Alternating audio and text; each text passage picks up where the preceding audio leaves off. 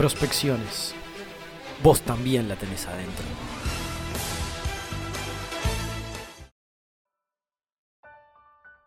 Vamos a hacer un, ejercicio. Quiero que, imaginen un, aviso de televisión, ¿de acuerdo? Este, todos atentos, yo les voy a decir qué, qué es lo que pasa y ustedes imaginen, ¿no? Empieza, uno, dos, tres, va. Imaginen. Un parque, niños corriendo, día de sol, risas, una playa, jóvenes enamorados caminando, un edificio de oficinas, un joven adulto que mira la cámara, sonríe y fin. Qué lindo, ¿no? Tanta alegría junta, tantas imágenes lindas. Y yo me pregunto, ¿de, qué rayos puede ser un aviso así? ¿Qué, ¿Qué carajo es este aviso? Bueno, les adelanto al final, es fácil, es un aviso de un banco. ¿Por qué digo que es de un banco? Bueno, porque cuando uno ve un aviso y no tiene ni idea de qué es, siempre es un aviso de un banco. Bueno, de un banco de un perfume, pero el perfume tiene una diferencia que es que en el perfume siempre uno ve gente glamorosa. ¿no? Por ejemplo, a Antonio Banderas de Smoking o una actriz con tanto retoque encima que precisas que tu mujer te diga quién es para poder lograr reconocerla. Y ninguna de esas dos cosas estaban en la lista que mencioné recién, para imaginar. Porque un aviso de un banco muestra imágenes que uno, bueno, no asocia con un banco, ¿no? Como los niños corriendo, el sol, este, la playa. Este, uno piensa que hay que mostrar plata, ¿no? Bueno, pero el tema es que el banco no vende plata. El banco lo que vende es una idea abstracta que es la confianza. Algo que solo puede transmitirse con imágenes que nos transmiten confianza.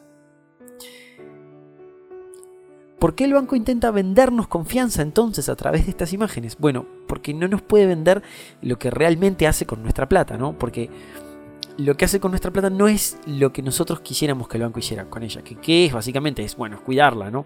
Tenerla bajo las más completas medidas de seguridad.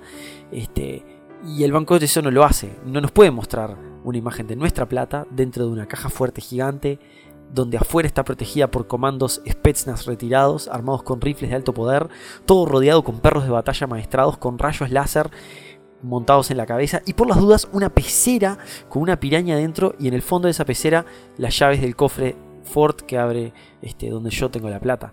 Este, no, no nos puede mostrar eso porque este no es lo que hace con nuestra plata. Si el banco nos mostrara lo que hace realmente con nuestra plata, nos horrorizaríamos.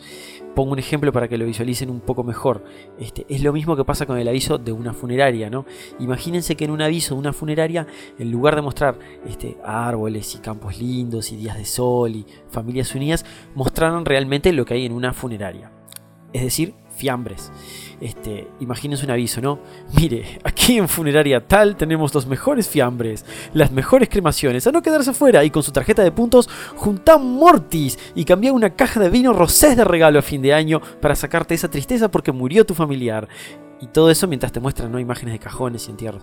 No, yo creo que no, no le gustaría a nadie, ¿no? Entonces al, al, banco le pasa algo parecido. No, no puede mostrar lo que realmente pasa detrás de bambalinas, ¿no? Este si lo hiciera tendría que mostrar la plata cómo fue invertida. ¿no? Y si viéramos dónde nuestra plata está invertida, eh, nos daría mucho más miedo que el aviso de la funeraria todavía. ¿Les gustaría ver un aviso de un banco donde, por ejemplo, dijeran algo así?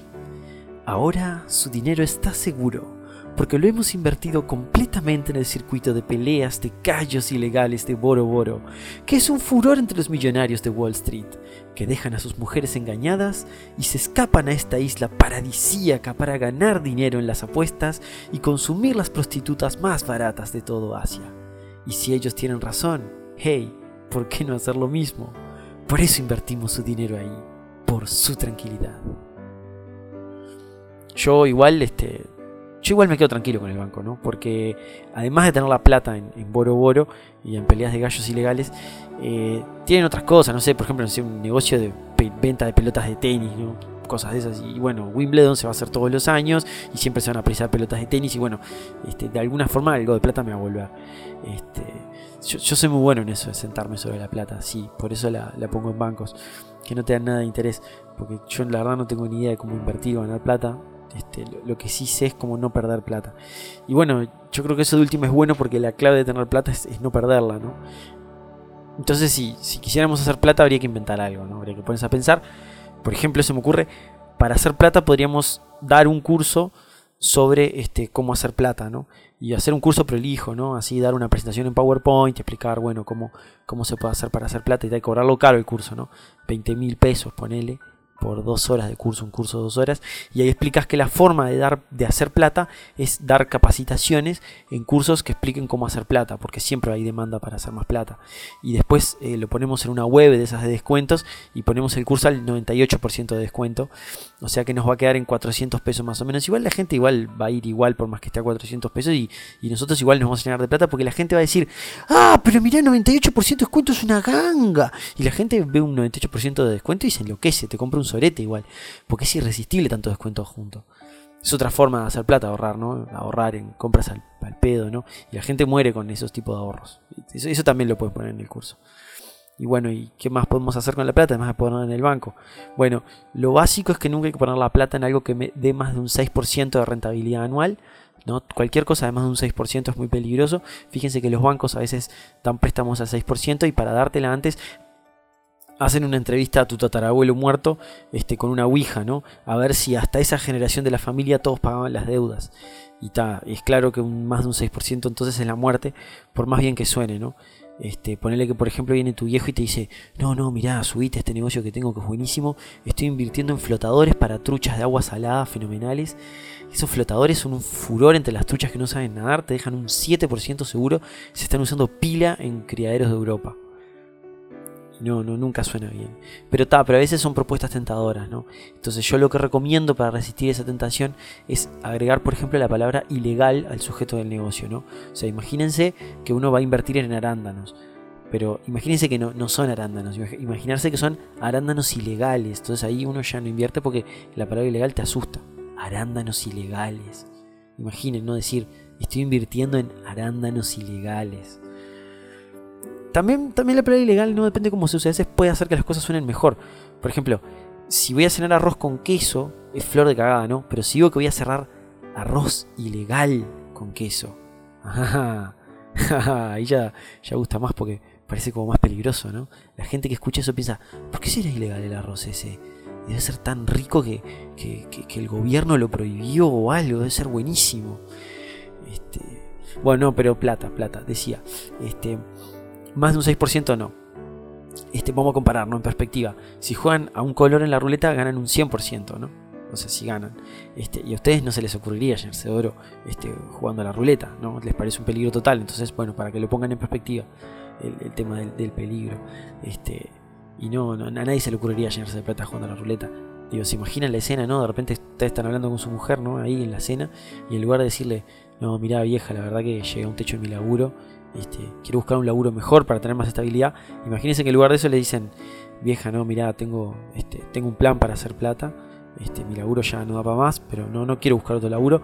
Lo que quiero es, este, voy a ser apostador profesional de ruleta. Este, no, no, no, no, querida, no, no, mira, no, es, no, es, un bolazo, es un plan serio. Este, voy a jugar siempre al negro, siempre al negro, porque el negro da suerte. Y una vez cada tanto voy a jugar al negro y al rojo a la vez para, ganar seguro, ¿no? Para quitar un poco la incertidumbre que puede dar esto. Pero está, no, lo, lo reestudié, tengo estudiado el caso de éxito que es que me voy a llenar de plata, y después el caso medio y el caso este malo, que bueno, que está, que es que me voy a refundir seguramente, pero está, pero hay que arriesgar, la vida es así, ¿no? Vos te querías casar con un hombre valiente, y bueno, está, acá estoy yo dispuesto a, aceptar los nuevos desafíos de la vida, ¿no? Y está, después de decir eso, dormís afuera, dormís afuera, seguro. Este, entonces, bueno, si la ruleta es peligrosa, vayamos pensando, por ejemplo, lo peligroso que puede ser un esquema piramidal. De esos que si pones mil pesos, a los, a los dos, tres días, te prometen que cobras 200 mil pesos, ¿no? Que multiplicas así, una, locura la cantidad de plata que pusiste. Lo único que tenés que hacer para, para lograr entrar ahí es muy fácil, es conseguir cuatro personas que paguen mil pesos más. Y que no corten la cadena, porque si cortas la, la cadena perdés todo y y cuatro personas, es re fácil, ¿cómo no vas a conseguir cuatro personas? Más con esa rentabilidad. Y después de que pienses en quiénes son esas personas que, después de todo vas a embromarlos, ¿no? Este, hay que perseguirlos para que paguen, hay que convencerlos, hay que esperarlos a la puerta de los hogares, hay que mandarles WhatsApp, hay que mandarles SMS, hay que mandarles email, no sé, todo, hay que perseguirlos con el auto, todo, todo, este, y está. Y vas a quedar re bien, ¿no? Con ellos están a querer pila, ¿no? Que lo estás acosando de esa forma. Más cuando después de que ponga la plata no vean nunca un mango de vuelta, ¿no? Este, aparte, fíjense que nunca le dicen esquema piramidal la gente que te ofrece entrar a un esquema piramidal. Le dicen cosas tipo onda, ay, cadena de la paz y la abundancia y la amistad y la fe y las cosas buenas. Tipo, muchas palabras así, para que suene bien paloma, ¿no? Este, y ustedes cuando vean muchas palabras buenas juntas, desconfíen. Porque quiere decir que la gente que le pone esos nombres a las cosas está tapando algo, ¿no? Porque si le dijera el nombre de verdad, este, no estaría bueno, le dijeran, este, clavo donde vas a poner plata y solo la vas a recuperar si conseguís más gente para joder. Ahí nadie pondría la plata. Es lo mismo cuando dicen misión de paz. ¿Por qué dicen misión de paz? Porque suena mucho más lindo que decir milicos entrenados con chumbos. O sea, no, no, no tiene sentido. Este, así que todo el film me parece tan peligroso que yo prefiero no mover la plata. Este, prefiero dejarla ahí quieta. Este, y no hacer nada. Si hubiera un aviso de mi banco, ¿no? si yo fuera dueño de un banco, el, aviso sería muy parecido al que imaginamos al principio. Sería con los mismos niños del aviso que imaginábamos, los mismos enamorados, la misma playa, el mismo sol. Pero en lugar de todas esas personas estar corriendo y haciendo boludeces, este, estarían sentados todos sobre un colchón gigante. Y una voz diría, nos sentamos sobre su dinero. Tenemos un culo muy grande y nadie va a mover a nuestro culo de encima de su dinero. El dinero es cobarde. Y si se ha mantenido vigente a lo largo de la historia de la humanidad, es porque esa cobardía es bien fundada. Somos más cobardes que Shaggy y Scooby juntos.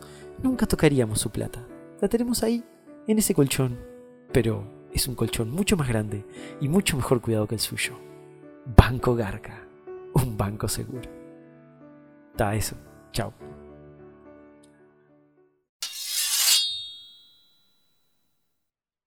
Hola, Diego aquí.